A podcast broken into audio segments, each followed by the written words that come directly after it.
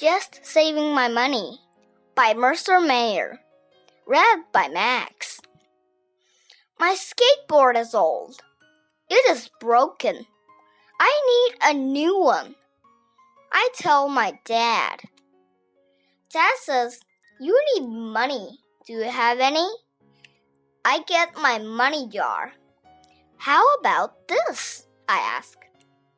You need to save more money for a skateboard, Dad says.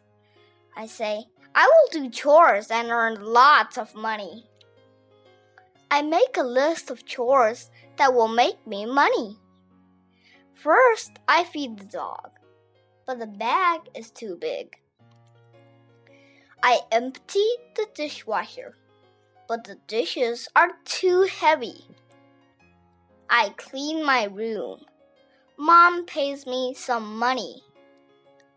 I sell lemonade. I get more money.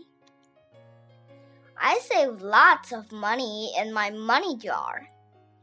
Dad says you need a savings account. Dad takes me to the bank. We see the manager. Dad writes on some bank papers. I write my name. Then they take my money jar. I am upset. Dad says, Don't worry. They pour my money into a machine. It counts my money. I get a book. It tells me how much money I have.